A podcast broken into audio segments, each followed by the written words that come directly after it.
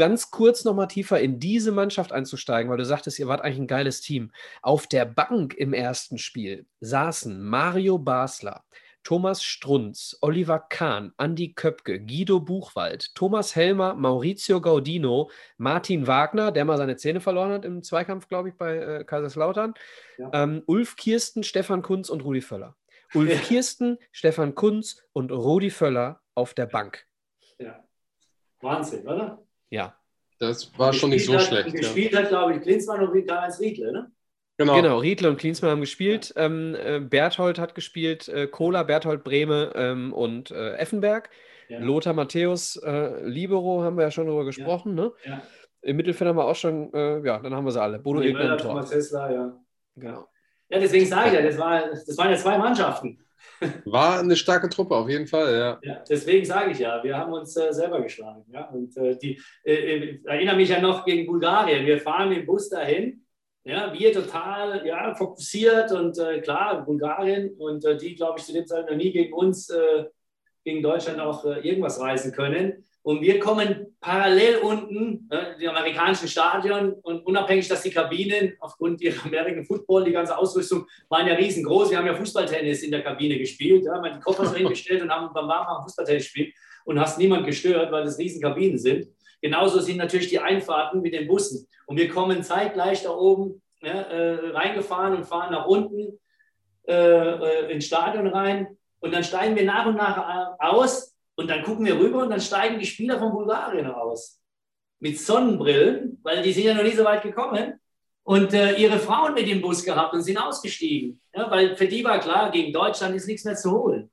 Und die hatten ja bis zu, bis zu dem Tag, äh, glaube ich, durchgefeiert.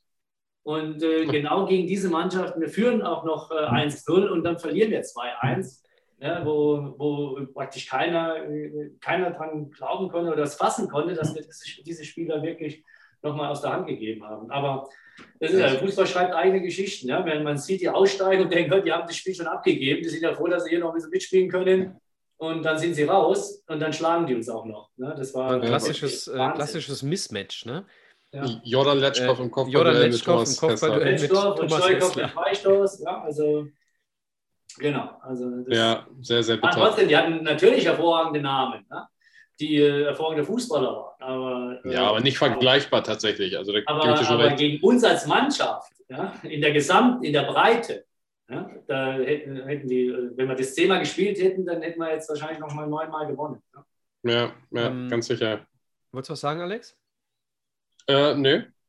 Ähm, euer Trainer dabei, äh, damals äh, war Berti Vogts. Die Vogt Nationaltrainer war, war er die größte Wurst.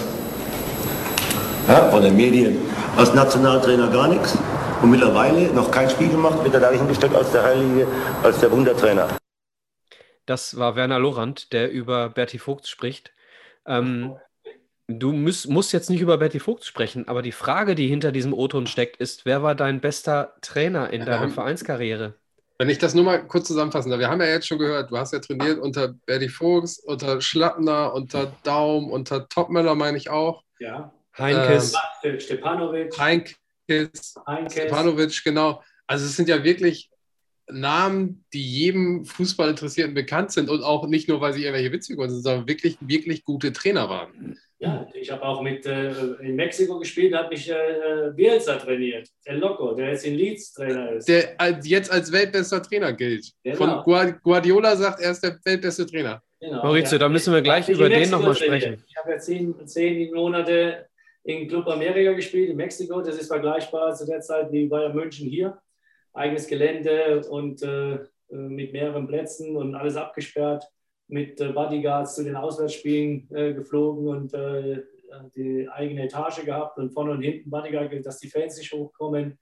Und da war, war, war der Trainer. Und äh, auch Wahnsinn. schon. Ne? Der hat jedes Training aufgenommen, aufnehmen lassen, jedes Training analysiert, hat uns Vierecke aufgebaut, wo praktisch äh, die aneinander äh, praktisch gekommen sind. Also die Vierecke äh, Viererkette hinten, dann vier, vier, vier Vierecke hinge, hingemacht, sodass die Spieler nur in diesem Viereck, wir durften nicht rübergehen, nur in die Nähe. Hm. Ja? Also die Linien waren so parallel einander, dass du, der Spieler durfte nicht rüber, aber durfte natürlich die Räume eng machen.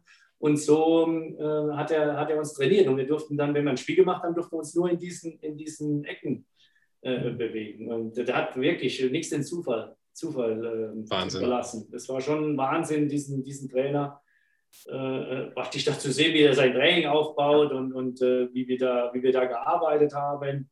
Und äh, ja, war es einer Zeit voraus, muss man damals sagen. Da kann man vorstellen, warum, äh, oder ich wusste dann, ich habe das ja auch gelesen und mitbekommen, warum Guardiola so fasziniert von diesem Trainer war. Ja, die Information ist, also dass du bei äh, Amerika warst, das hatte ich auf der Pfanne, aber dass Bielsa dein Trainer war, das habe ich tatsächlich das mit durchgegangen. Da siehst du mal, gut recherchieren, Mensch. Steht doch nicht äh, alles in diesem, äh, diesem Google-Zeug Ja, Wahnsinn, ja, stimmt. Ja, nicht tief genug reingegangen. Ja. Aber du bist jetzt äh, ganz schlau um die Antwort herumgegangen. Äh, traust es so, dir zu, einen ja, rauszupicken? Es ist, auch, es ist für mich auch schwierig, weil jeder Trainer, guck mal, es sind lauter Persönlichkeiten. Ja? Soll ich äh, den, äh, den, den, den Chris mit Christoph Daum oder ich sage jetzt mal, der, äh, der Klaus Schlappner, der mich mit 17 zum Bundesligaspieler macht ja, und gefördert hat und äh, mit Sicherheit die schwerste Zeit mit mir hatte, um äh, mich von mhm. diesem Straßenkicker zu integrieren. Ja, äh, auch ein junger Spieler, ich sage mal junge Wilden von der Straße, die draußen Ball nehmen und alles alleine machen und versuchen dann äh, nur vom Tor, das wir vorhin gesagt haben, entweder selber zu schießen oder dann kurz vom Tor abzuspielen, nachdem du acht Mann ausgespielt hast und versuchst es dann auf einmal im Training der Bundesliga äh, umzusetzen. Weil ich muss ja auch sagen, nach ähm, zwei Monaten, zweieinhalb Monate wollte ich damals meine Schuhe an Nagel hängen. Und äh, weil ähm, ich A, die Art und Weise nicht verstanden hatte, wie Schlappner mit mir umgeht und B, ich überhaupt nicht das Gefühl hatte, dass ich Bundesliga spielen kann. Weil ich kam ja von der A-Jugend zu den Profis. Mhm. Heißt, ich kam von zwei Trainingseinheiten, dienstags, donnerstags, auf einmal zu jedem Tag. Montags Trainings, mittags, dienstags zweimal Training, morgens und nachmittags, mittwochs nachmittags Training, donnerstags morgens und mittags Training, freitags nachmittags Training und ins Hotel fahren, Samstag Spiel. Sonntagmorgens auslaufen oder die nicht äh, gespielt haben, äh, praktisch trainieren. Das heißt, mein freier Tag war sonntags mittags bis montags mittags zum Training erscheinen. Das wow. war der freie Tag in der Woche. Und das von zwei Trainingseinheiten als 17-Jähriger, von der Jugend praktisch immer nur zweimal in der Woche. Ja, und auf einmal jeden Tag Training war es so, dass ich nach den ersten äh, sechs, sieben, acht Wochen praktisch so im Keller war, kräftemäßig, dass wenn ich einen Ball angenommen hatte, äh, der ein, zwei Meter über Trinksack weggesprungen ist äh, und du das Gefühl hattest, wenn du einen Ball annimmst, praktisch äh, gar keine Übersicht mehr zu haben, sondern nur Gegenspieler um dich rum zu haben. Du hast den Ball angenommen und da waren schon drei, vier Leute da. Also du hast überhaupt nicht den Überblick, diese Zeit mhm. oder dieses Gefühl, Ball annehmen und diese Übersicht, was ich in der Jugend hatte und immer dem anderen voraus zu sein, das hatte ich alles gar nicht mehr. Sondern die waren mir um Welten voraus. Und so hatte ich natürlich das Gefühl zu sagen, oh, ey, das packe ich nie. Wenn das alles so ist in der Bundesliga, wie soll ich denn meinen Fußball hier umsetzen? Also du fängst an Anfang, äh, du fängst an, an dir zu zweifeln. So groß die Freude ist, dass man Profi wird, aber so schlimm und so hart ist dann die Realität, sich da durchsetzen zu müssen. Ja, und ja, das, das dauert einfach. Und äh, glücklicherweise war der Schlappner einer, der mit äh, jungen Spielern immer gearbeitet hat und genau das gewusst hat. Aber natürlich nicht gekommen, hat dich gestreichelt und hat gesagt, du Junge, äh, mach das mal drei, vier Monate und dann wird alles gut, sondern der hat dich auch gepiesackt und gequält und äh, dir in den Hintern getreten und hat gesagt, du musst es so machen und so machen. Also der hat erstmal ähm, so praktisch äh, dich weiter gepusht, äh, wie im Positiven, wie im Negativen, aber das Positive habe ich halt nicht gesehen. Also ich habe nur alles negativ gesehen, weil es sowieso mit mir unzufrieden war. Ja, aber trotzdem. Ja, das ist ja auch ein schwieriges Alter dann, ne? Also gerade Natürlich, so 17-Jährige. Ja. ja. ja. Und dann ja äh, kriegst du von ihm gezeigt, äh, der trappelt dir an der Hose, wenn du keinen Gürtel hast, bist so ein Jungspund, hast Jeans an und dann kommt da hier 10 Mark Geldstrafe. Warum? Du hast keinen Gürtel an. Also da kam auch die Erziehung. Mhm. Also muss man einen Gürtel anziehen an der Hose, muss da anständig, an, ähm, ähm, anständig aussehen. Und also diese Dinge kamen ja das eine zum anderen. Ja? Und ähm, die will man erstmal nicht wahrhaben. Aber nichtsdestotrotz muss ich ja dann ein großes Lob und großes Dank äh, an, an Klaus Schlappner aussprechen, der dann praktisch dich so nach und nach da geführt hat. Und erst so nach vier, fünf, sechs Monaten kam erst diese Kraft, also dieses Training, was ich dann aufgesaugt habe. Die Muskulatur ist gewachsen, du warst stabiler. Und dann hast du dieses Gefühl gehabt, du hast wieder Übersicht. Wenn du den Ball annimmst, bleibt er am Fuß. Du siehst auf einmal diese zwei, drei, vier Gegenspieler, die um dich rum sind, sind gar nicht so nah, sondern du hast doch die Zeit, weil du äh, aufgrund deiner, deiner Stärke, äh, dein Selbstvertrauen wieder zurückgekommen hast und auf, äh, von, von der Stärke, von dem Training, von deiner Muskulatur wieder da warst, diese Sachen umzusetzen, die du auch in der Jugend umgesetzt hast. Und, und dann bist du wieder selbstbewusster geworden. Und deswegen auch Thema Trainer Schlappner, Förderer, äh, Mitentdecker, dann ähm, äh, praktisch äh, Christoph Daum, wobei Ari Hahn war auch mein Trainer in Stuttgart, hervorragender Trainer. mhm. Der äh, praktisch, äh, ähm, ich bin ja vom Egon Cortes geholt worden nach Stuttgart, der aber, bevor ich dann gewechselt habe, entlassen wurde. Ja, weil die haben in der Rückrunde den, äh, die, die äh, Euroleague, das vergesse ich auch nicht. Wir haben ja immer, wenn die freitags gespielt haben, wir haben ja, oder ich habe ja damals betont, der Fritz Walter ist ja Ende der Saison gewechselt und bei mir war ja schon früh klar, dass ich nach Stuttgart gehe zum Wechsel. Und die Aussagen waren natürlich, ich wechsle. Warum? Weil ich international Fußball spielen will. Und Stuttgart war ja immer in der internationalen Plätze mit der Mannschaft, was die hatten. Und haben auch, äh, waren ja auf jeden Fall unter den ersten fünf in der Vorrunde. Und in der Rückrunde fangen die an, jedes Spiel fast zu verlieren. Und dann wurden wir natürlich, wurde ich dann geflaxt. Jeden Freitag, wenn die, oh, Stuttgart, oh, wir sind international spielen, die sind aber jetzt nur noch Sechster, die sind noch Achter. Ich glaube, die wurden Zehnter in der Saison so dass ich praktisch gewechselt bin und im ersten Jahr gar nicht Euroleague spielen konnte. Und, äh, und dann wurde der, der Egon Cortes äh, entlassen, der mich eigentlich äh, geholt hat. Der auch Holen wollte oder geholt hat. Hm. Geholt hat und äh, war da eigentlich gar nicht mehr da. Und dann kam Ari Hahn. Also ich kam praktisch mit Ari Hahn äh, zum, äh, zum VfB Stuttgart. Und das war ein, ein wahnsinniger Trainer. Ja, der ist zweimal Vize-Weltmeister geworden mit Holland. Der hat mit Kreuz mhm. gespielt, mit Neskens gespielt. Also der hat mit mir eins gegen eins draußen gespielt. Der ist länger draußen geblieben. Er hat solche Oberschenkel gehabt. Er hat einen, einen Schuss gehabt, der, hat er gegen Dino Zoff damals, ich glaube, das war ähm, in Argentinien. War Argentinien, du hast ja deinen Computer an 78, oder? Weltmeisterschaft, Halbfinale. Hat er aus 40 Meter gegen Dino Zoff, glaube ich, 2-1 geschossen. Müsste Argentinien gewesen sein, 78, ja. Ja, ja da, hat er, da sind die dann ins Finale gekommen. Und ähm, da hast du natürlich solche Erlebnisse, mit so einem Trainer zu reden ja, mit ihm zu trainieren, länger draußen zu bleiben. Und äh, nach Ari Hahn kam Christoph Daum, mit dem du dann Meister geworden bist. Ja, der äh, dich am Anfang ja auch erstmal in eine Schublade gesteckt hat, aber die Größe bewiesen hat, äh, mit mir dann drüber zu reden und hat gesagt, äh, ich habe dich äh, ganz anders ähm, eingeschätzt. Ja? Du bist ein Vollblutprofi. Also, das sind ja Dinge, das sind Erlebnisse, die du dann als junger Spieler äh, dann bekommst von solchen Trainern, die, die dir dann sehr viel für dein Leben auch und deine weitere Karriere bedeuten. Ja, und äh, deswegen kann ich ja jeder von diesen Trainern, Klaus Topmeller, der mich nach, nach Frankfurt äh, dann äh, geholt hat und unbedingt gewollt hat. Ja, und, äh, und der mir dann erzählt hat in dem Gespräch, ähm, er war im äh, Waldhof Mannheim in Kaiserslautern. Ja, wisst ihr selber, Derby zu der Zeit. Ja, ich mit äh, jungen Jahren in Kaiserslautern gespielt und, und habe dann einen, einen Tripling angesetzt von einem Sechster zum anderen. Und da war Topmüller im Stadion das hat er mir dann erzählt, wo mich nach Frankfurt geholt hat. Er sagte, wenn ich mal Trainer wäre, wäre möchte ich diesen Spieler haben. Hm. Und dann hat er ihn auch bekommen und hat mich geholt. Ja? Und äh, das sind ja Sachen, die vergisst du nicht und die machen dich ja auch stolz. Und deswegen sage ich ja, für mich, äh, wie Stepanovic und, und äh, äh, ja auch Jupp Heynckes, mit dem wir damals äh, dieses Problem haben. Jupp Heynckes ist ein ganz feinfühliger Mensch, der, das, äh, der, der voll auf die Mannschaft eingeht. Der das sofort sieht. Der ist so oft gekommen und hat gesagt, du bist müde. Geh rein. Also nicht, du bist müde, geh rein, du spielst am Wochenende nicht, sondern geh rein, erhol dich, mach mal ein, zwei Tage Pause. Ja, der hat praktisch seine 11, 12, 13, 14 wichtigen Spieler, wenn es dann 16 war, auch 16, hat der äh, behütet.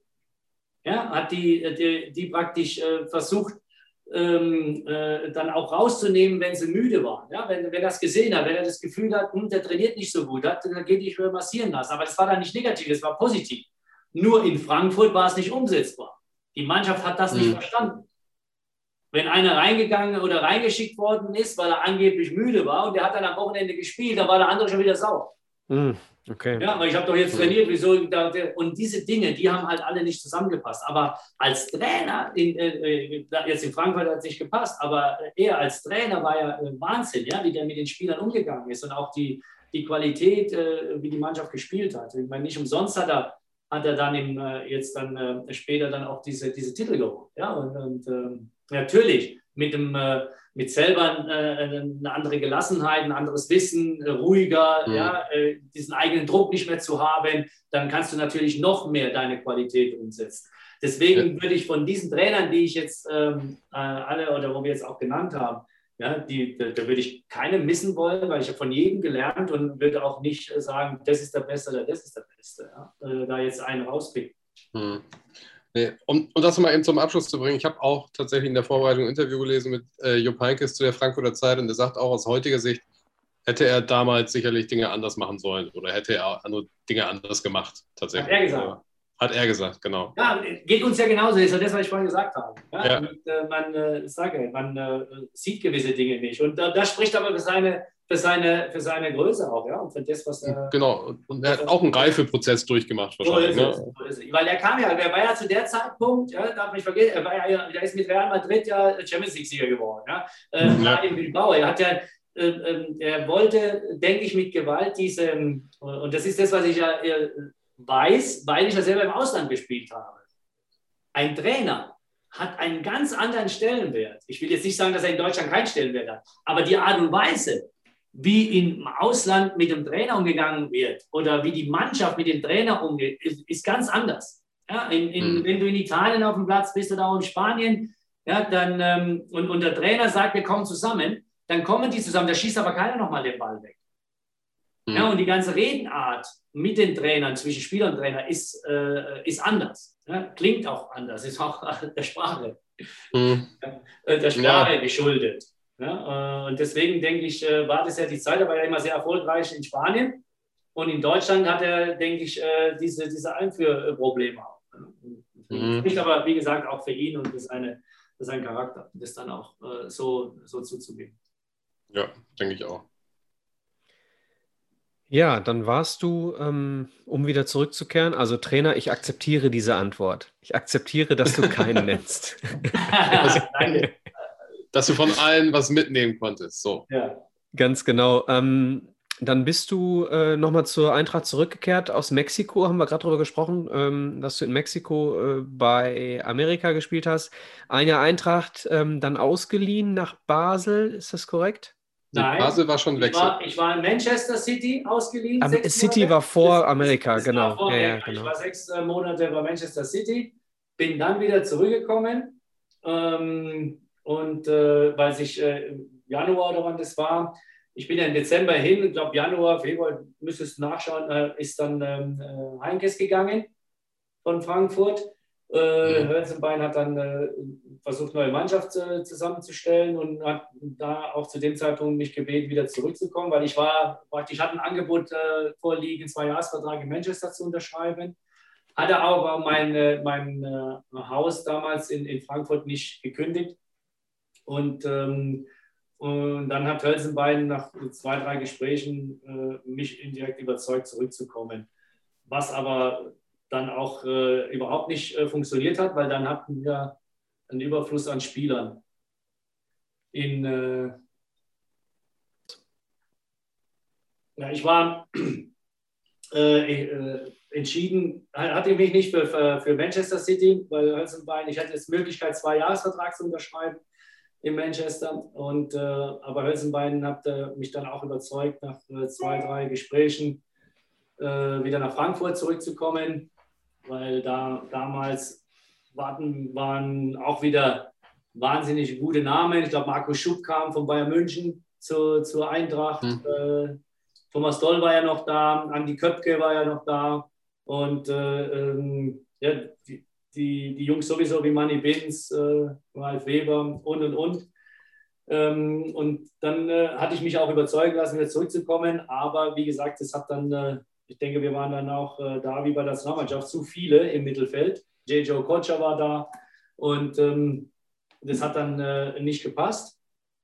Und da hatte ich die, die Chance, äh, das kam aber auch wie, die Jungfrau zum Kind. Ja, da war immer ein Angebot von, von Club Amerika.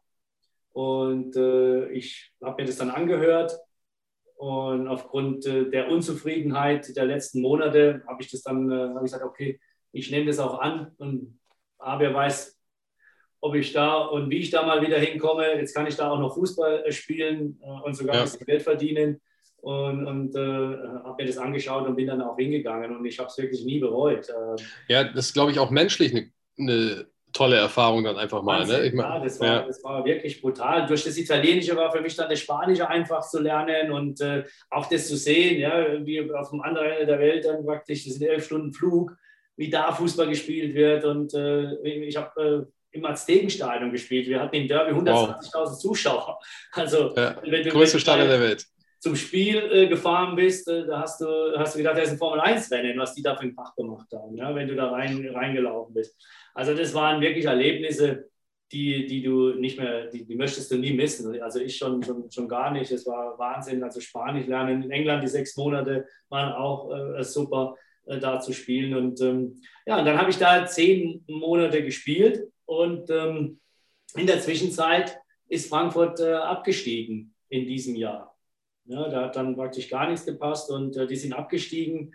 Und ähm, ich hatte aufgrund äh, der, der Ausleihe äh, praktisch, weil mein erster Vertrag war ähm, praktisch nur für die Bundesliga. Aber da ich meine, meine Verträge äh, oder den ersten Vertrag praktisch äh, nach Manchester, musst du ja deinen Vertrag kündigen und äh, einen Folgevertrag unterschreiben wenn dann praktisch das nicht zum, äh, nach der Leihe nicht zum äh, Kauf kommt. Und in diesem Vertrag, weil wir den am Flughafen gemacht haben, hat auch keiner mehr drauf geachtet und ich schon gar nicht. Da war der Paragraph 10 nicht gestrichen. Das Paragraph 10 bedeutet, du darfst nur Bundesliga spielen. Hm. Und, ah, okay. Aufgrund dessen war ich dann praktisch äh, nicht ablösefrei, wo Frankfurt abgestiegen ist, sondern äh, ein Spieler der zweiten Liga von Frankfurt. Und mhm. äh, dann bin ich zurückgekommen, wobei äh, damals war ich am Anfang sehr, sehr stinkig und äh, weil ich, weil ich ähm, praktisch das nicht wollte. Aber nach den Gesprächen dann ähm, mit, äh, mit Stefanovic und Hölzenbein äh, habe ich mich dann trotzdem äh, dann wieder praktisch gefangen auf die, die Aufgabe gefreut. Und es war auch wichtig, das dann zu machen. Es war ein riesen, ein riesen Jahr für mich. Ja? Und dieses Jahr hat auch dazu geführt, eigentlich wieder Angebote von anderen Clubs und Frankfurt selber wollte mich lange binden.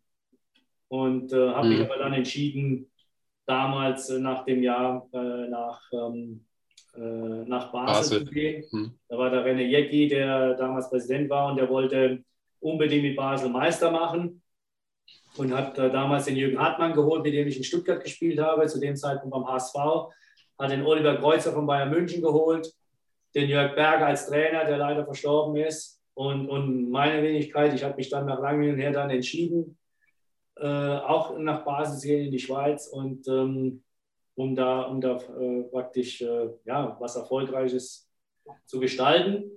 Und wie so immer, wenn man so mit Voller Euphorie hingeht, kriegt man erstmal eine Breitseite. War dann auch so, dass wir statt um die Meisterschaft haben wir praktisch äh, äh um, äh, um den Abstieg gespielt. Mhm. Und zu meiner Zeit, das waren ja zwölf Mannschaften, waren aber so, dass die vier Letzten gegen die vier Besten von der zweiten Liga nochmal so eine Playoffs-Runde spielen. Mhm. Und dann haben wir uns gerade so gerettet. Und ähm, ich habe dann ähm, äh, praktisch äh, schon nach sechs, sieben Monaten, eigentlich schon die ersten zwei, drei Monate, habe ich gesagt, oh, das war so schön es auch ist, aber es war für mich zu früh zu der Zeit von den großen Stadien in der Schweiz Fußball zu spielen.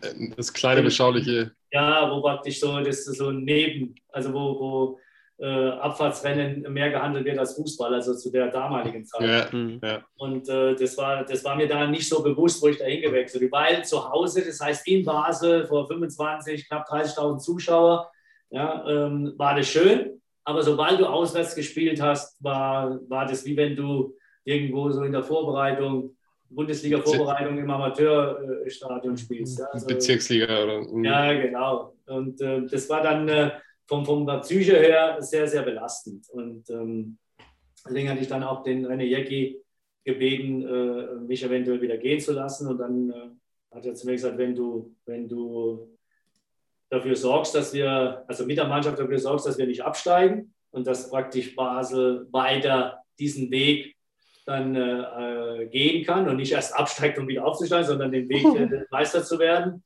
äh, dann äh, reden wir, lasse ich dich gehen. Und, ähm, und dann war es so, dass, dass wir ähm, die Abstiegsrunde gespielt haben. Es waren dann 14 Spiele. Ich glaube, ich habe 10 Tore geschossen in den 14 Spielen, aber auch mit äh, dafür gesorgt, dass wir nicht absteigen. Und dann durfte ich, äh, weil Topmöller sich wieder gemeldet hatte mit Bochum, weil zu der Zeit äh, da Darius Wosch nach Hertha Berlin gegangen ist und äh, dort und, und äh, Klaus Topmöller mitbekommen hat, dass ich eventuell wechseln möchte. Dann haben wir Kontakt äh, gehabt miteinander und dann bin ich nach Bochum gegangen.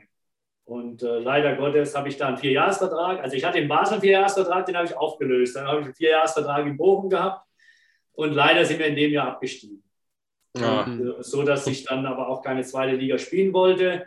Und so bin ich äh, äh wieder im Ausland gelandet bei Antalyaspor. Da habe ich dann drei Jahre, von diesen drei Jahren habe ich zwei Jahre gespielt in der Türkei, erste Liga. Und das dritte Jahr konnte ich nicht spielen, weil ähm, ähm ich habe einen Schlag in den Rücken bekommen einem im Knie. Und so, so, knapp zwei Wochen später erst hatte ich äh, auf einmal Probleme mit meinem linken Fuß, also sowieso Stromschläge. Und die sind äh, in, in den Trainingseinheiten immer schlimmer geworden. So dass ich äh, mhm. dann dieses Jahr eigentlich genutzt habe, äh, das in den Griff zu bekommen. Aber ähm, es wäre nur mit einer OP gegangen, also operieren. Und trotzdem äh, wäre 50-50 gewesen. Also praktisch L4, L5 im Rücken versteifen lassen und, äh, und dann habe ich gesagt, nee, das mache ich nicht. Und habe dann das Jahr praktisch so immer wieder mit äh, Gehversuche äh, probiert und äh, gemerkt, es geht dann nicht mehr. Und so habe ich dann auch äh, mit 35 meine Karriere nach dem auslaufenden Vertrag in Antalya dann auch beendet. Mhm. Und dann schließt sich der Kreis. Ne? Dann gehst du zurück zu Waldhof. Damals ja, auch Oberliga. Der, der, Waldhof war dann in diesem Jahr, äh, ist praktisch zwangsabgestiegen. Von der zweiten Liga in die Oberliga in der. Und äh, ich bin praktisch äh, zurückgekommen nach Richtung Mannheim, erstmal, um äh, da wieder mich zu, zu, zu, fangen, zu orientieren. Was machst du? Weil letztendlich war es ja trotzdem abrupt. Ja? Weil ich war ja bei Antalya äh, im zweiten Jahr sogar in Verhandlungen, noch mal ein Jahr dran zu hängen. Weil die wollten unbedingt, dass ich meinen Vertrag verlängere.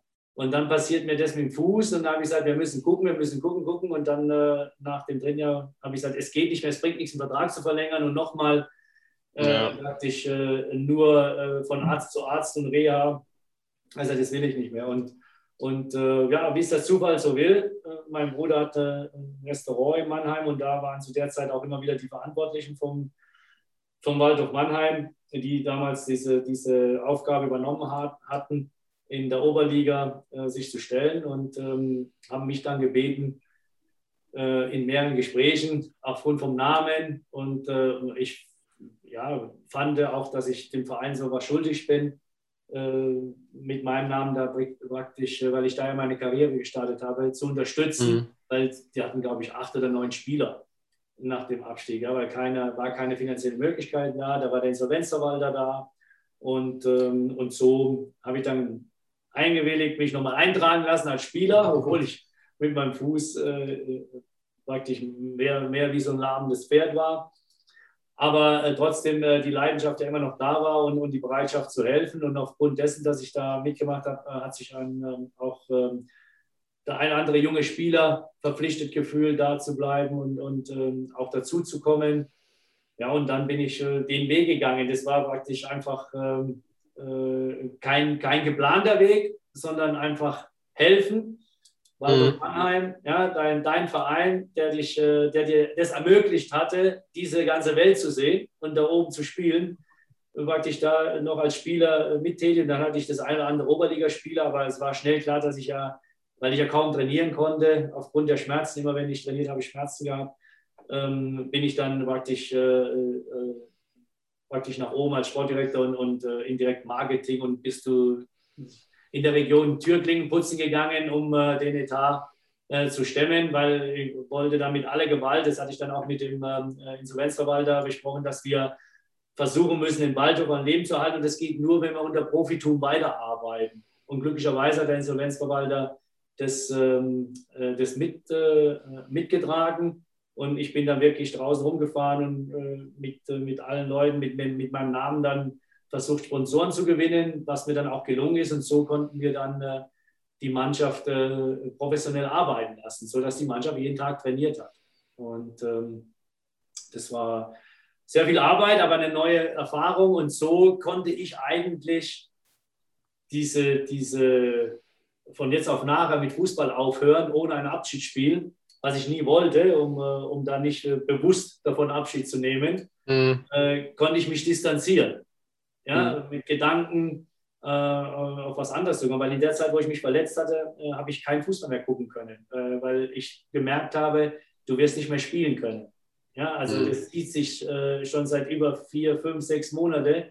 Und wenn du so lange raus bist hast du, und, das, und das in diesem Alter, dann kannst du nicht einfach sagen, okay, wenn ich jetzt acht Monate verletzt bin, dann komme ich wieder zurück. Ja, macht die Muskulatur, äh, macht da nicht mehr richtig mit. Ja? Und mhm. man sagt ja sowieso, wenn man äh, so lange wie die Verletzung geht, so lange braucht man auch wieder, äh, um ja. fit zu werden. Aber dann kommt ja auch noch die Psyche dazu, wie, was für Verletzung hattest du? Hast immer wieder Angst, dann vielleicht auch richtig in Zweikampf zu gehen oder und bei mir äh, kam es ja von, von diesem Schlag und äh, da habe ich immer gesagt, da weiß ich nicht, was, äh, was dann passiert. Und deswegen äh, habe ich auch eine, diese Phase gehabt, fast ein Jahr kein Fußball mehr, also live im Fernsehen geschaut, sondern einfach mich wirklich nur Reha und, und, distanziert und versucht, äh, Abstand zu gewinnen. Und wie gesagt, Waldhof ähm, hat, ähm, war da nicht bewusst, aber in der Phase, wo ich dann diese Arbeit äh, gemacht habe, diese Tätigkeit, äh, habe ich einfach mich da so reingesteigert, dass äh, ich so die Fußballkarriere, die ich dann hatte, fast 20 Jahre Fußballprofi zu sein,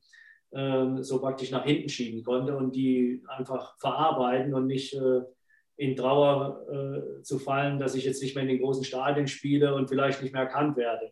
Also mhm. es war wirklich ja, äh, ein Schritt, der nicht bewusst war, aber wenn ich dann so über diese Dinge so rede und nachdenke, war es wirklich so der eigentlich der richtige Schritt, um äh, Abstand zu gewinnen von deiner Karriere loszulassen. Ja, und was hast dem Fußball dann ja auch wieder was zurückgegeben quasi. Also ja, bei natürlich. Das, äh, war genau. für mich, ja, das äh, gibt ähm, ich bin so groß geworden. Letztendlich ähm, mit, äh, mit 16 eine Lehre. Ich wollte Kfz-Mechaniker werden und habe äh, mit 16 äh, meine Lehre. Ich habe ein Jahr Berufsschule gemacht und dann äh, bin ich ja mit 17 Profi geworden. Und dann hat sich das gebissen. Es wird es ja heute nie geben, dass, dass es heißt, du wirst jetzt Profi ja, und, und du gibst jetzt dein Studium auf oder deine Lehre gibst du mhm. auf, sondern du machst es erstmal fertig aber damals äh, hieß es dann, du hast jetzt jeden Tag, das was ich vorhin gesagt habe, hast jeden Tag mhm. Training, fast jeden Tag zweimal, bist die ganze Woche unterwegs. Wann willst du Berufsschule machen, wann willst du deine, deine Lehre fertig machen? Also bin ich das Risiko damals, ähm, äh, was mir nicht schwer gefallen ist, weil das war ja mein Ziel, Fußballprofi zu werden. Aber du denkst ja nicht dran, dass du große Verletzungen haben kannst, dass dein Vertrag noch nicht so dotiert ist, dass du ausgesorgt hast aber du hast dann nur eins im Kopf, ich will Fußballprofi werden. Die haben mir das angeboten. Mein erster Schritt ist geschafft und deswegen habe ich das auch gemacht. Ja. Also, und letztendlich ähm, hätte ich die Lehre fertig gemacht als Kfz-Mechaniker und wäre aber zehn Jahre Fußballprofi geworden, dann hätte ich wahrscheinlich auch nicht mehr mit Kfz-Mechaniker arbeiten können. Also wäre mit Sicherheit auch der Fußball dabei geblieben. Also von daher ist glücklicherweise bei mir, äh, weil ich ja verschont äh, worden bin oder diese Verletzung ja erst mit 35 bekommen habe, äh, bin ich ja praktisch die Karriere davor, die Jahre davor verschont geblieben von schweren Verletzungen. Und so ähm, hatte ich Glück gehabt, diese fast 20 Jahre ununterbrochen Fußball zu spielen und äh, meinem Hobby, meiner Leidenschaft dann äh, praktisch nachzugehen. Und das ja, auf und, äh, aller, allerhöchstem Niveau. Danke. Genau. Und du bist einigen in Erinnerung geblieben. Also nicht nur uns beiden mit Sicherheit, aber ich glaube allen, die in den 90ern groß geworden sind, Anfang der 90er, denen ist der äh, Name Maurizio Gardino auf jeden Fall noch ein Begriff und auf lange, lange Zeit noch auf jeden Fall. Ja, danke. Ja, das äh, wundert mich immer wieder, aber es ist schön, weil ich bin ja seit 2001 äh, praktisch äh, raus. Ich habe zwar 2002 dann äh, noch äh, bei Waldhof da ein bisschen Oberliga, aber meine Karriere habe ich eigentlich aufgrund meiner Verletzung 2001 beendet für mich und, und da auch noch drei Jahre in Antalya gespielt.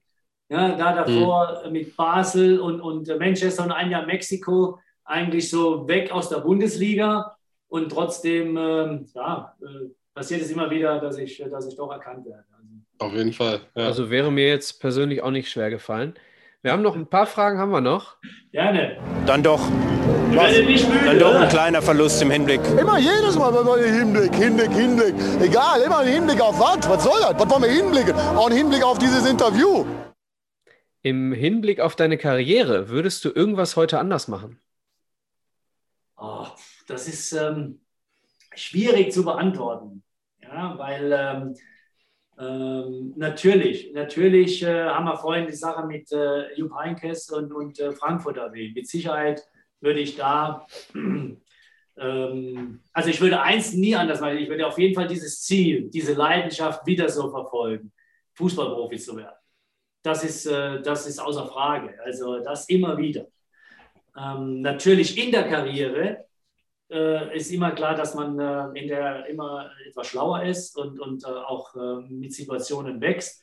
Deswegen würde ich gerade das, das, mit Frankfurt äh, das eine oder andere natürlich anders angehen. Anders äh, mit den Kameraden, anders mit dem Trainer. vielleicht das eine oder andere mich da eher zurückgenommen. natürlich. Aber das sind so diese, das ist eins der wenigen wenigen ist, wo ich sagen würde, klar, da würde ich mit Sicherheit und da habe ich äh, natürlich auch Fehler gemacht, ja, die man dann in diesem Alter mit dem Sturkopf dann äh, nicht sieht, die man im Nachhinein dann äh, sagt, okay, wenn du da dich vielleicht so und so verhalten hättest, dann äh, wäre das da anders gelaufen. Ja. Vielleicht ähm, äh, auch aus äh, Eitelkeit und auch ähm, damals in Frankfurt, wo, wo ich das Zweitliga-Jahr dann gespielt habe, ähm, ähm und Frankfurt mir praktisch langfristig einen Vertrag angeboten hatte.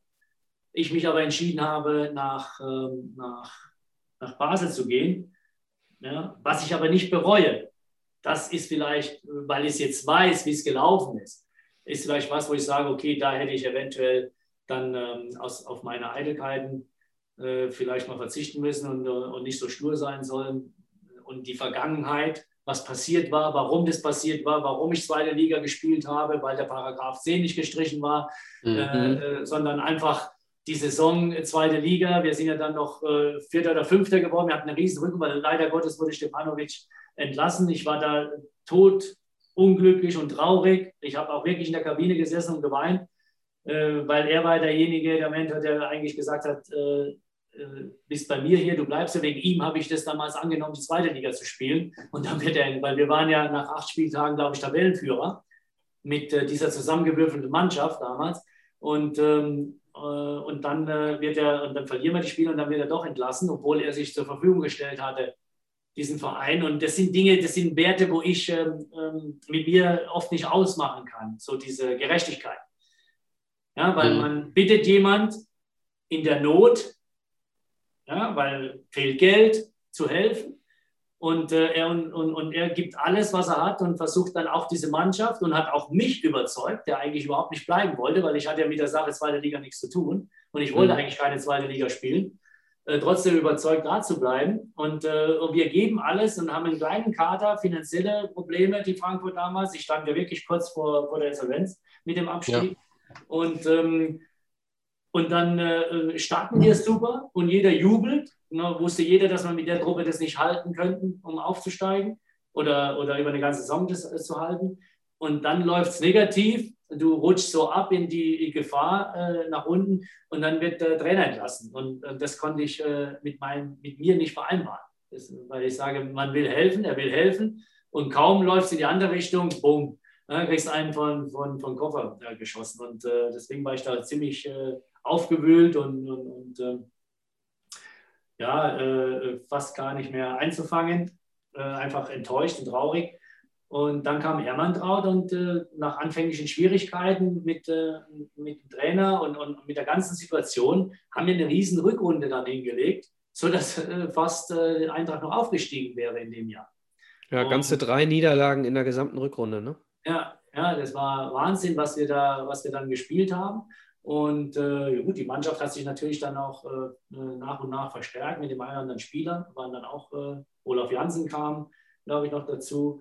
Äh, da äh, ging es schon in die Richtung. Alexander Schur, es waren ja schon dann Spieler da, die, die ähm, dann auch ja, mit der Situation umgehen konnten und auch Fußball spielen konnten. Und dann, ja, und ich bin ja dann gegangen und das Jahr später ist er Frankfurt aufgestiegen. Mhm. Ja, und äh, deswegen, das sind dann so Entscheidungen, die man trifft. Und ich habe es aus der Emotion, äh, emotionalen Seite getroffen. Ja, für mich jetzt aus der emotionalen mhm. Seite mit Sachen, die mit alten Sachen in Verbindung gebracht worden sind, wo ich gesagt habe, nee, ich möchte für mich in den Spiegel schauen können, äh, äh einfach äh, mein, meinen Weg geradlinig weiterzugehen. Aber wie gesagt, äh, ist es keine Sache, die ich bereue oder sage, oh, das hätte, wenn ich das gemacht hätte, das auf keinen Fall. Also da, wo ich jetzt bin, bin ich nur, weil ich den Weg gegangen bin. Deswegen würde ich jetzt nichts. Äh, das Einzige ist wirklich die Sache in Frankfurt, diese Diskutier Diskutierereien und diese Auseinandersetzung dann äh, auch zwischen äh, Trainer und Mannschaft. Das, das sind Dinge, wo ich sage, okay, die hätte man anders lösen können.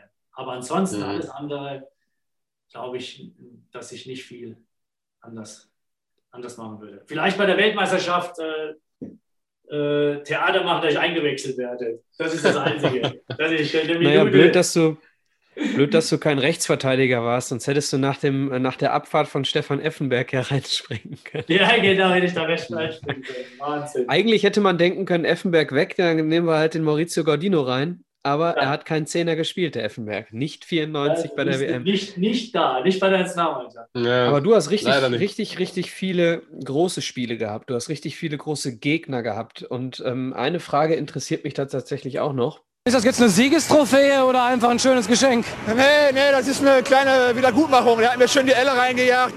Die Lippe ist aufgeplatzt. Da habe ich so gedacht, pass auf, gib mir das Trikot, dann ist die Sache vergessen. Das war Joachim Hopp und Joachim Hopp redet darüber, dass Stefan Chapuisat ihm, nachdem er ihm den Ellenbogen äh, in die Lippe gejagt hat, sein Trikot gegeben hat. Was ist dein wertvollstes Trikot? Diego Für dich, äh, wie bitte? Diego Maradona. Gegen oh. Neapel damals. Oha. UEFA Cup Finale im zweiten Spiel haben wir, haben wir das Trikot getauscht. Äh, Diego ist äh, mit meinem Trikot, er hatte zu der Zeit die 11, weil Sigo Winson die Nummer 10 hatte bei uns, vorheriger Fußballer Sigi. Und äh, Diego hat mit mir getauscht das hatten wir in Neapel schon ausgemacht, dass wenn wir in Stuttgart spielen, ähm, das Trikot tauschen im zweiten Spiel. Und äh, er ist dann mit meiner Nummer 11 äh, zur, zur Pressekonferenz gegangen. Was für eine Ehre. Ach, geil. Und äh, ich habe äh, das Trikot von Diego und der hat, äh, das hat mein Bruder in, in Neapel, der, mein erster Bruder, der lebt in Neapel und das hat er eingerahmt an der Wand. Ja, das ist äh, das wertvolle Trikot. Ach, schön so traurig Wahnsinn. die Geschichte jetzt von ihm ist, äh, war es einfach ein genialer und ein außergewöhnlicher Fußballer. Und äh, äh, da meine Familie, nicht letztendlich, ich bin zwar in Deutschland geboren, aber meine Familie, meine Eltern, meine Brüder sind alle in Neapel geboren. Und ich komme von da. Und äh, Fußball schreibt seine eigene Geschichte. 89, 3.5.89 hat meine Mutter Geburtstag. Also die hat am 3.5. Geburtstag. Und äh, 89 war ihr Geburtstag. Wir spielen in Neapel vor über 80.000 Zuschauern. Meine Eltern sind im Stadion, meine ganze Familie, Verwandte, alles, was es gibt. Und ich wow. schieße das 1-0 in Neapel. Da könnt ihr ja vorstellen, was da, was da los war. Und, ähm, Momente, die man nicht vergisst. Ja. Das sind Momente, die, die kann man nicht vergessen. Und, äh, und dann im zweiten Spiel, wir haben dann 2-1 verloren, leider Gottes. Aber im zweiten Spiel dann 3-3 gespielt und hat er das Trikot mit mir getauscht. Und ähm, ja, wie gesagt, so traurig das auch ist, wie seine äh, Geschichte außerhalb des Fußballs gelaufen ist, ist ein wahnsinnig genialer Fußballer war er und äh, ich bin wahnsinnig stolz darauf, dass ich äh, ihn erleben durfte und dass ich so nah ihn erleben durfte, dass ich sogar gegen ihn mhm. Also ja, ähm, du also, rennst da offene Türen ein. Alex und ich äh, sind uns sehr, sehr oft uneinig. Ähm, aber in einer Sache sind wir uns einig. Der größte Fußballer äh, ist für uns beide auch Diego Maradona. Ja. Du wolltest was sagen, Alex? Definitiv. Ja, genau, ich wollte das gleich. Also da hast du was, wo wir beide auf jeden Fall äh, ja, neidisch auf dich sind, dass du sowas erlebt haben durftest. Äh, Wahnsinn, ja. Also wie gesagt, Michael hat recht, wir sind uns da, in dieser Sache sind wir uns einig. Diego Maradona war einfach der Größte aller Zeiten. Ja, danke. Also, ja, war, war, Wahnsinn. Du kannst dich jetzt trotzdem äh, auf eine Seite schlagen. Ähm, spontane Antwort, Messi oder Ronaldo?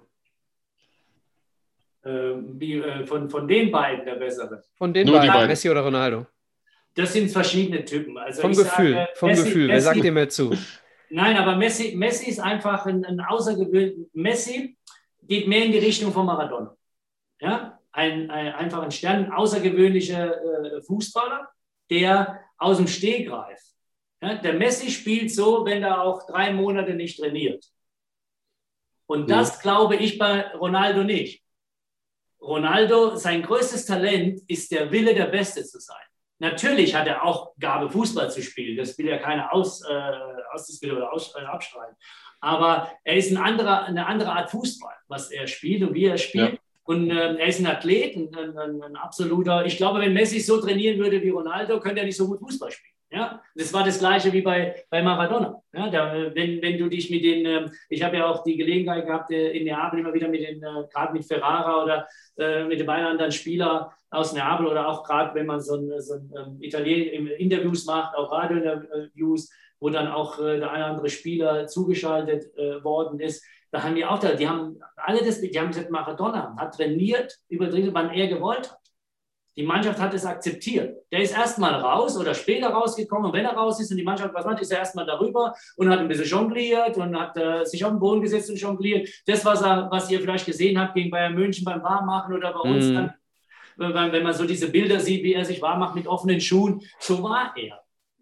Und ich glaube, wenn du den in Kraft reingeschickt hättest, wenn du gesagt hättest, du musst so und so viele Übungen machen, dann wäre er nicht derjenige gewesen. Die Gabe von diesen Fußballern ja, ist das, was die am Strand machen, machen die auch auf dem Fußballplatz. Und denen ist es sowas von egal, ob da 80.000, 100.000 Zuschauer sind oder nur fünf. Die haben die Gabe, ihr Talent auf dem Platz, so wie Ronaldinho. Ja? Die, die haben diese ja. Gabe, auf dem Platz das einfach zu machen. Die spielen aus Leidenschaft. Die spielen natürlich, um zu gewinnen, aber die spielen in erster Linie, jetzt sage ich es in der Fußballsprache, wenn ich es darf, um dich zu verarschen. Hm. Warum sollst du ja. das nicht dürfen?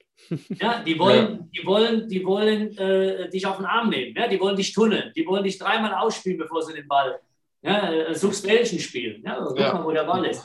Und äh, das ist Messi und, und, und äh, natürlich macht Ronaldo auch diese Tricks und, und ist ein Weltfußballer. Aber ihm seine größte Gabe ist das tägliche Training, das tägliche Üben, nicht müde sein, tausend Freistöße zu schießen, so und so viel Sit-ups zu machen, was der ihm dazu, was der ihm dazugehört, ja, auf seine Ernährung aufzupassen und und und und und.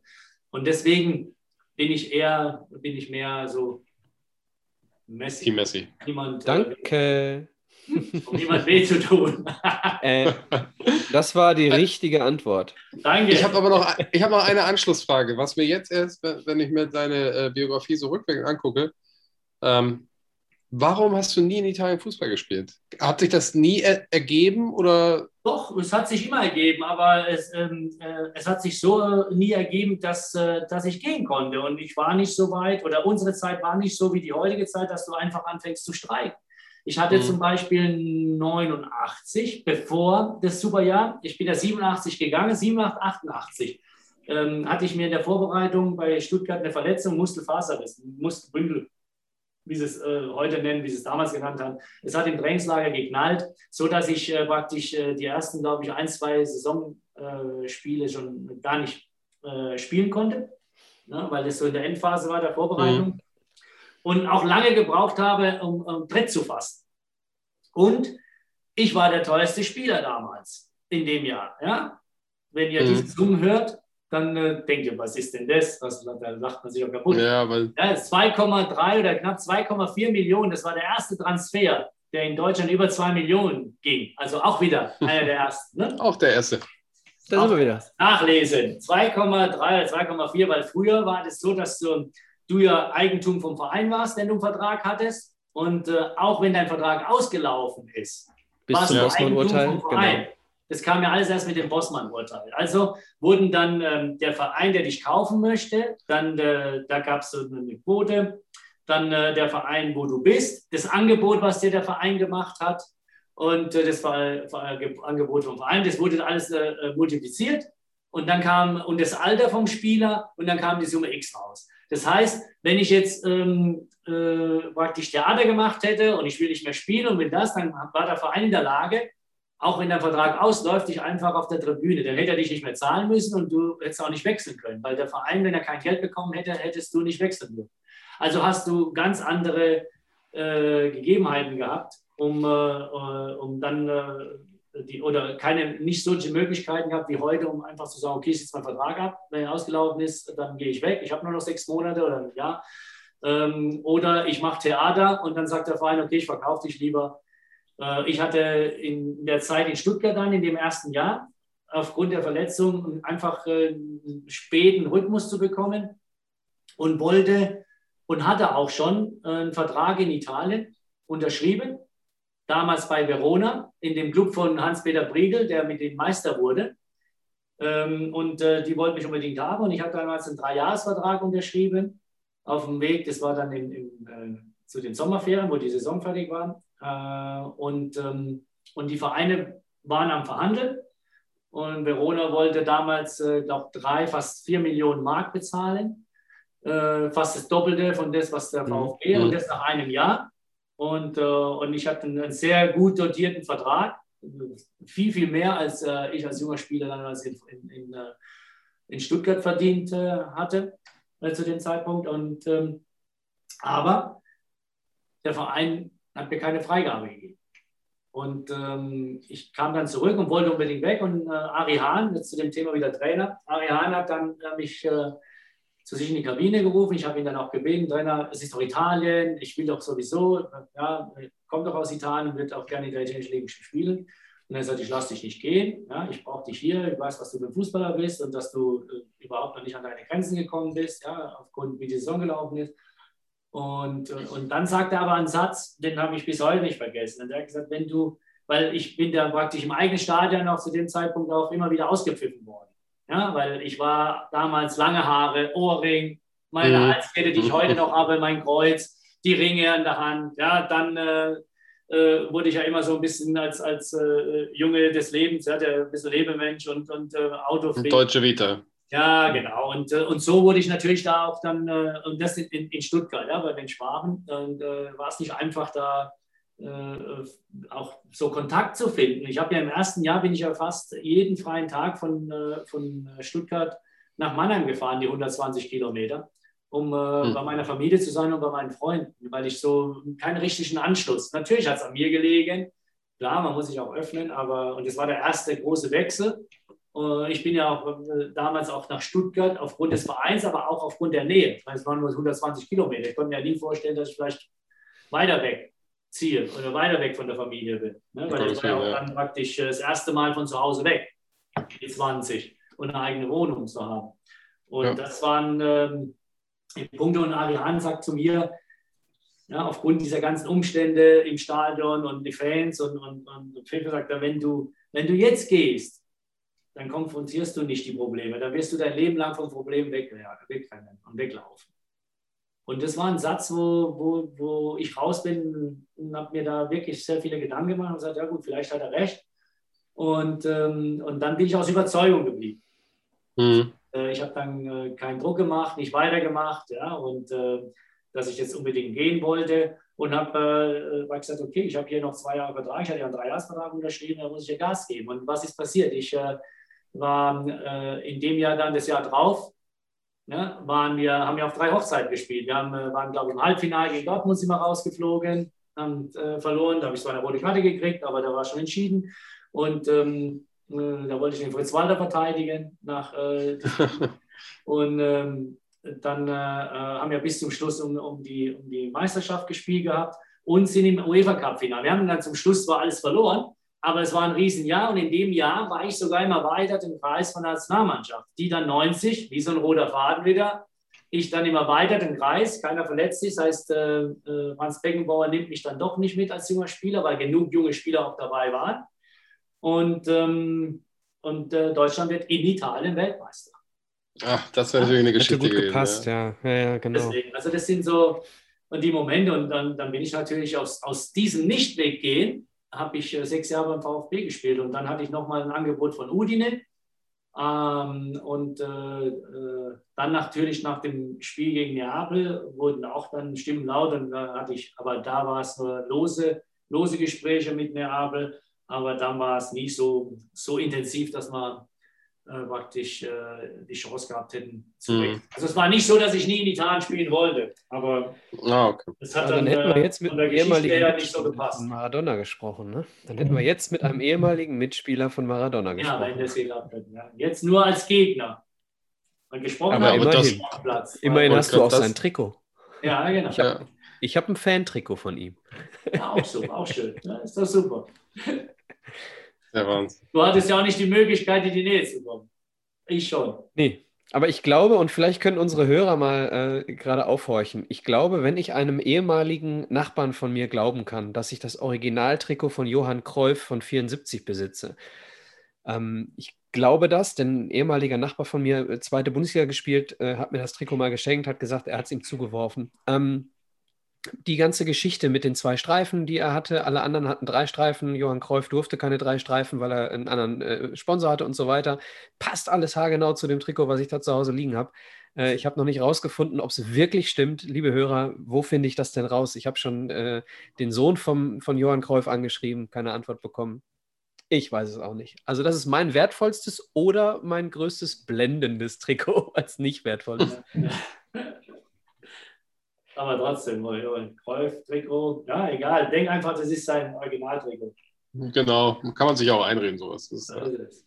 Lebt sich auf jeden Fall gut damit, das zu glauben. Es wird ja keiner das Gegenteil beweisen. Also, denk dir einfach, das ist das Originaltrikot. Ihn können Das wir leider stimmt. nicht mehr fragen, ja. Nee, weiter, ja. Ja, Mensch.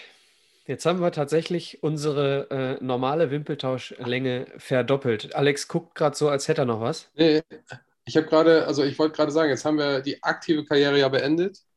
Ähm, und damit ja auch für den, den Fußball für dich. Ich weiß, du warst danach so ein bisschen noch als Sportfunktionär tätig. Ähm, und heutzutage eigentlich nur noch als Traditionsmannschaftsspieler. Habe ich das richtig verstanden? Ja, ich spiele, oder jetzt vor der Pandemie habe ich immer noch ein bisschen äh, gespielt. Und, äh, bevor ich nach München gezogen bin, lebe in München seit acht Jahren, war ich ja noch in Stuttgart und da konnte ich auch mit der Traditionsmannschaft vom VfB Stuttgart ähm, äh, fast regelmäßig noch spielen. Und äh, mit dem Umzug nach München wurde das dann weniger aufgrund der, der, der Fahrten. Und dann äh, habe ich nur noch äh, Traditionsmannschaft äh, von, von Nationalmannschaft gespielt, also diese Länderspiele. Und mh, ja, und jetzt äh, durch die Pandemie ist ja alles äh, auf Eis gelegt, sodass wir jetzt schon äh, fast zwei Jahre äh, kein, keine Spiele mehr gemacht haben und die ganzen Spiele wurden, wurden dann nach und nach alle abgesagt. Jetzt wurden auch wieder für dieses Jahr schon wieder die ein oder andere Spiele äh, verschoben. Mal gucken, wann man wieder da äh, Fuß fasst. Und ich bin, äh, ich habe meine Firma, ich habe äh, eine Beraterfirma seit äh, 2002, 2003. Da war ich ja dann in der Partnerschaft mit, mit Fairsport. Und ähm, dann ähm, äh, bin ich ja umgezogen nach München und, und dann haben wir uns getrennt und habe das dann äh, alleine äh, fortgeführt mit meinem Mitarbeiter.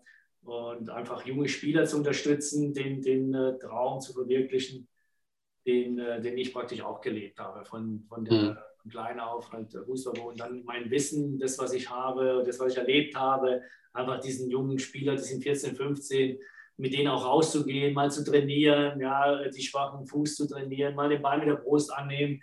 Einfach diese, diese ganzen Dinge, die ich mir zum größten Teil selber beigebracht habe auf der, auf der Straße und, und dann letztendlich tagtägliches Training in der Bundesliga. Und natürlich mit Unterstützung, äh, Unterstützung von den Mitspielern und äh, von den Trainern, äh, die, äh, weil ich auch trotzdem den einen oder Weltklasse-Trainer gehabt habe, die selber auch Nationalspieler waren und da, die ja praktisch nochmal eine Generation weiter sind, die auch von der Straße äh, kommen und äh, da hast du natürlich viele Sachen, wenn du mit denen dann zusätzlich trainiert hast, immer wieder lernen können und diese Dinge habe ich praktisch den jungen, den jungen Spielern ähm, äh, versuche ich äh, weiterzugeben. Aber das ist so äh, direkt mein, mein Hobby geworden. Die Spieler sind so 14, 15, die, die begleitest du dann und äh, die Agentur von mir ist auch viel zu klein, um die Spieler letztendlich nachher, wenn sie, wenn sie Profi werden oder auf dem Sprung sind, Profi zu werden, auch zu, zu halten. Weil äh, Mhm. so viele große Agenturen, die dann fusioniert haben. Und Fußball hat sich halt äh, wirklich, äh, war schon zu unserer Zeit äh, sehr dominant und, und äh, vom, vom Markt her natürlich haben wir in unserer Zeit auch für unsere Verhältnisse viel Geld verdient. Ist aber jetzt natürlich äh, äh, eine ganz, ein ganz anderer Wirtschaftszweig geworden. Ne? Vereine sind wirklich Unternehmer, Unternehmen, die groß sind, die wirklich äh, eine riesen Schlagzahl, äh, Schlagzahlen haben, in, in, äh, was die da alles drehen und, und wie groß äh, die ganze Breite ist, was dahinter steckt. Ja, jeder, in jeder Position, unabhängig von den Mannschaftsspielern.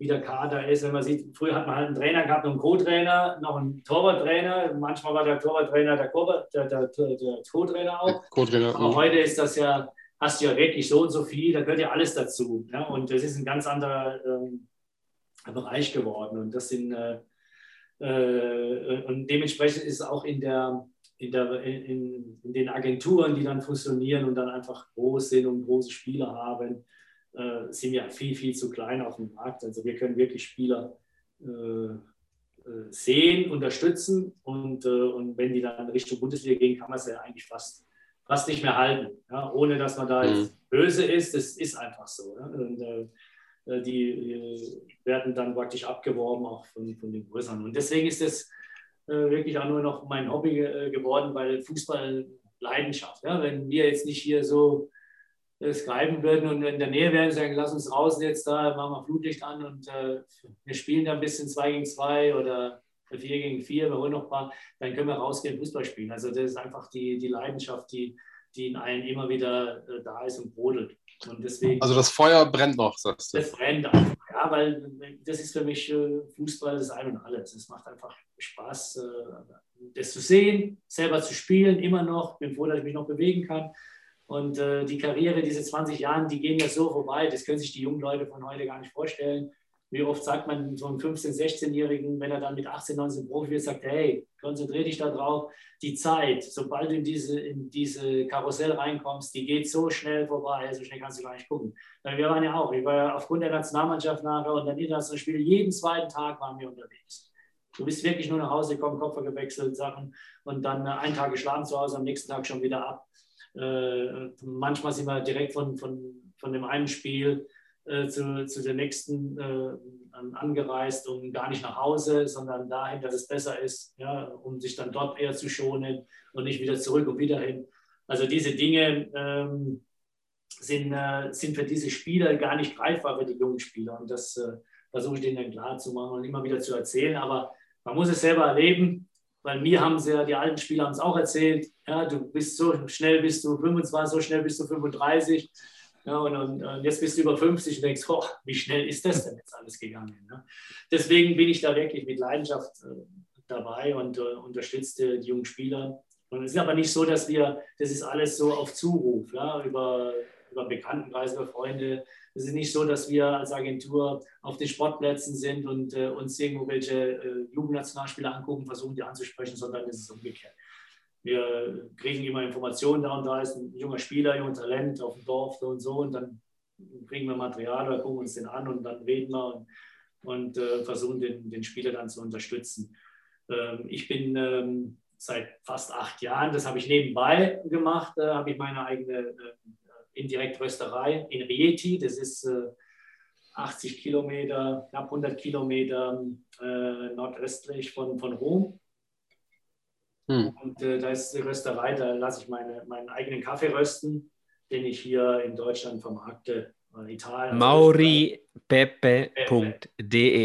Genau, und äh, da ist jetzt auch meine Leidenschaft hinge hingegangen und das betreibe ich praktisch so, wie, wie ich als kleiner Junge äh, Fußballprofi werden wollte und ähm, alles daran gesetzt habe, ähm, habe ich vor ein paar Jahren, das sind glaube ich jetzt knapp vier Jahren, habe ich äh, einfach diese Leidenschaft äh, äh entdeckt, was praktisch aus, aus dem Nichts zu schaffen. Mhm. Ja, also in einer Branche, äh, die es ja zu Tausende gibt, ja, ich werde auch nicht mit den Großen irgendwie konkurrieren wollen und können, aber äh, eine kleine Nische, die ich habe und, und äh, einfach dieses Kleinunternehmen zu positionieren und äh, nach vorne zu bringen und wachsen zu lassen. Und, und, und es wächst jetzt, auch in der Pandemie sind wir stabil geblieben. Kaffee wird einfach getrunken, Qualität wird einfach getrunken. Ja. Und äh, das ist so mein Leidenschaft, weil im Fußball ist mein Hobby und wenn ich ein Talent sehe und äh, das Talent entwickelt sich und ich unterstütze ihn, dann was heißt es dann? Ja, wenn der Gaudino das Auge nicht hat, wer denn dann? ich aber diese Leidenschaft im Kaffee und da was äh, kreiere und, und das so Stück für Stück nach vorne und, und da äh, praktisch als Geschäftsmann und ähm, äh, eine, schöne, eine schöne Firma äh, positioniere, dann äh, ist das für mich was, wo nicht, wo nicht mein Gebiet ist, wo äh, wo ich da aus der Reihe tanze. Und da bin ich stolz drauf, das so entwickelt zu haben und so nach vorne zu bringen. Und ähm, ja, und da äh, gebe ich praktisch tagtäglich Gas, um das weiter nach vorne zu bringen. Und das also macht mir unheimlich Spaß. Ja, und deswegen kann ich so mit meinem Fußball kann ich gut verbinden. Ich schaue mir die Seite Mauri, gerade an und äh, ja. ich äh, habe jetzt echt, ich würde jetzt gerne einen Espresso trinken. So ja, nicht so. Kommst du mir, dann, dann mache ich dir einen. Mauri, ich, ich wollte noch zwei Sachen sagen. Zwei, zwei, Sachen. Zum einen, die eine Sache habe ich Peter Kötzler auch schon angeboten. Also, wenn du hier irgendwann bei uns in der Nähe bist und Bock auf Fußball hast, kommst du vorbei, spielst du bei uns in der alten Herrenrunde mit, entweder beim Gerne. Training oder beim Spiel, sehr, sehr gern. Gerne, und das zweite, machen wir. Äh, auf jeden ich Fall. Ich spiele der Pech auch mal mit dann. Ja, ja, wenn du, wenn genau, du kommst, kommt er mit Sicherheit auch. Genau, ja, du bringst ihn mit ja, und dann spielt ihr 2 gegen 10 oder so. Ja. so jung sind wir auch wieder nicht. Schaffen wir nicht. Ja, ich glaube, ich glaube schon, leider. Ähm, und die zweite Sache, dein Kaffee werde ich auf jeden Fall probieren, da freue ich mich jetzt schon drauf. Nee, ja, gerne, gerne. Klingt super. Also, auf jeden Fall. Ganz hervorragend. Gerne, ja. gerne, machen wir. Schicke ich euch zu. Und nachdem cool. wir Vielen, vielen Dank. Nachdem wir jetzt äh, deutlich über zwei Stunden sind, brauchen wir auch morgen früh den Kaffee, denn wir sind äh, spät am Abend an einem Montagabend, liebe Hörer. Stimmt, morgen ist wieder Homeoffice. Sich, morgen ist wieder Homeoffice, ganz genau. ja, Mensch, Maurizio, äh, hat mir einen Riesenspaß gemacht und ich glaube dir auch, Alex, oder? Total, total. Also, wie gesagt, ich könnte dir stundenlang zuhören. Auch, wie gesagt, diese, also dein Gedächtnis für diese Einzelsituation, dass du das alles so wiedergeben kannst und dann ja einem selber aus seiner Erinnerung, was man aber nur am Fernsehen gesehen hat, das auch wieder so zurückkommt, das finde ich sensationell. Also das habe ich tatsächlich noch nicht erlebt, dass das jemand so drauf hatte. Also stark. Danke. Hat mir aber sehr viel Spaß gemacht, für das, dass ich das so das erste Mal gemacht habe war sehr, sehr angenehm mit euch. Hat sehr, sehr viel Spaß gemacht. Und äh, wie gesagt, äh, ich nehme das Angebot gerne an, wenn ich da in der Nähe bin. auf jeden Fall. Auf die Kugel drauf. Das, äh, ich ja, schicke dir, schick dir ja gleich sowieso die Adresse für den Kaffee. Genau, schick alles durch. Dann weißt du, dann weißt du, wenn du in der Nähe bist in Nordrhein-Westfalen, dann äh, auf jeden Fall montagsabends um diese Zeit gerne ja. mitkicken. Also selbst wenn du auf einem Dienstag kommst, ich denke, dann werden wir den alten Herren sagen, der Mauro kommt vorbei zu kicken, dann kommen die auch Dienstag. Also, Sehr gut, machen wir. Super. Cool. Vielen, vielen Dank. Gerne. Schöne, schöne Nacht noch. Liebe Hörer, wir hören uns nächste Woche wieder, ähm, wenn denn alles funktioniert. Ja, wenn alles das, was wir so geplant haben, funktioniert, dann hört ihr hier heute in einer Woche Ansgar Brinkmann. Bis dahin, äh, gehabt euch wohl und bis bald. Ciao, ciao. Ich äh, wünsche euch auch noch einen schönen Abend, schönen guten Morgen, je nachdem, wann ihr das hier alles hört. Und wie bei uns so üblich, der Gast hat wie immer das letzte Wort. Mauro, bitte. Ja, äh, auch liebe Hörer, auch äh, gute Nacht und auch dann äh, einen schönen Morgen. Und ähm, euch ähm, alles Gute euch zwei, finde ich super. Macht so weiter, macht diese Sendung noch so lange es geht. Äh, auch für mich war, war das schön, einfach über die, über die alten Zeiten zu reden. Ihr habt euch äh, super vorbereitet, seid super informiert und äh, ja, gebt einfach Gas. Ich denke, die Zuhörer werden es euch danken.